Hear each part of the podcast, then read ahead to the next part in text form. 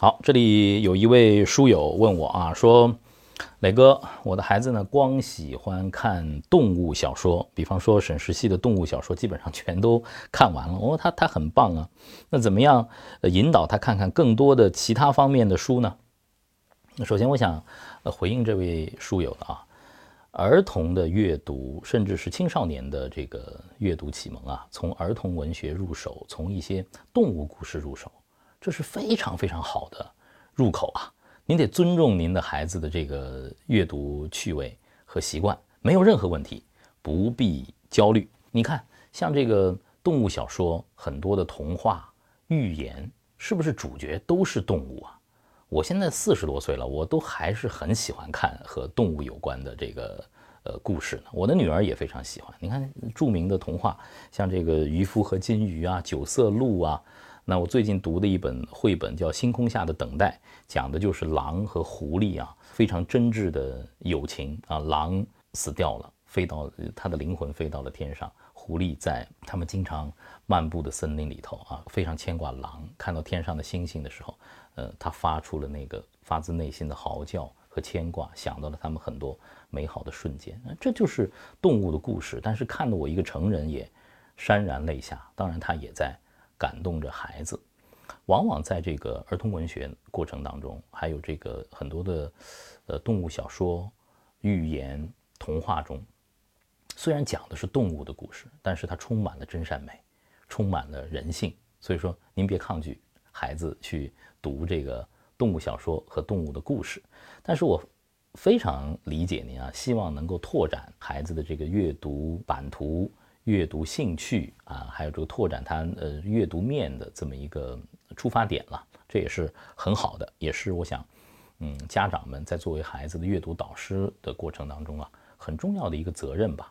但是呢，呃，孩子的这个阅读啊，还是得循序渐进的。我听《收获》杂志的这个副主编叶开老师跟我讲，就是孩子们的这个阅读习惯和阅读兴趣的呃发展次第，他更赞成的是先虚构。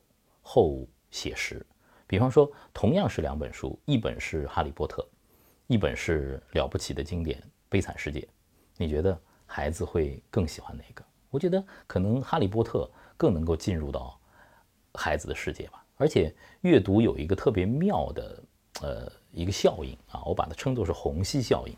就算你读的是动物小说。就算你读的是《哈利波特》啊，只要你沉浸在那个文学世界里了，他会把很多很多的知识给吸过来。森林怎么回事儿？生态怎么回事儿？不同的物种之间到底是什么关系？他看动物小说，他他要去研究的。那《哈利波特》英国的历史到底是怎么回事儿？中世纪到底是怎么回事儿？宗教是怎么回事儿？为什么会有魔法？为什么会有精灵？呃，不同的学院之间为什么它会有分野？孩子们自己会去会去查的。这就拓展了他阅读的版图了，这就真正的是开卷有益。那么我对您的这个建议呢，我觉得就是，嗯，尊重孩子阅读趣趣味的前提之下，多跟他共读一下。这样的话呢，您帮助您去理解他为什么会这么爱动物小说啊，和他多一些探讨。您也可以把自己喜欢的读物啊，适时的向自己的孩子推荐啊。比方说，我们共读一本书，读完之后呢，然后我们做一个讨论。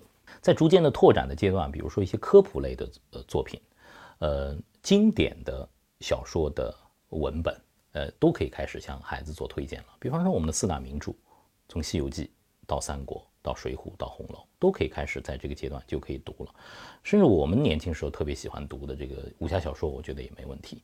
读一些历史很棒。呃，我特别推荐孩子们在青少年阶段能够读一些人物的传记。因为每一个人物传记都是一个了不起的生命的一生，它有可能会帮助孩子们建立起自己的人生观、价值观和世界观。总之，您试试吧。呃，尊重孩子的阅读趣味，多一些共读的时间，然后呢，大胆的向孩子去推荐一下自己的这个呃阅读。当你们共同去探索的时候，我想这种阅读的兴趣和版图，它自然就在。延展了。当家长和孩子能够共读的时候，其实家长和孩子共同成长的时刻也将会到来。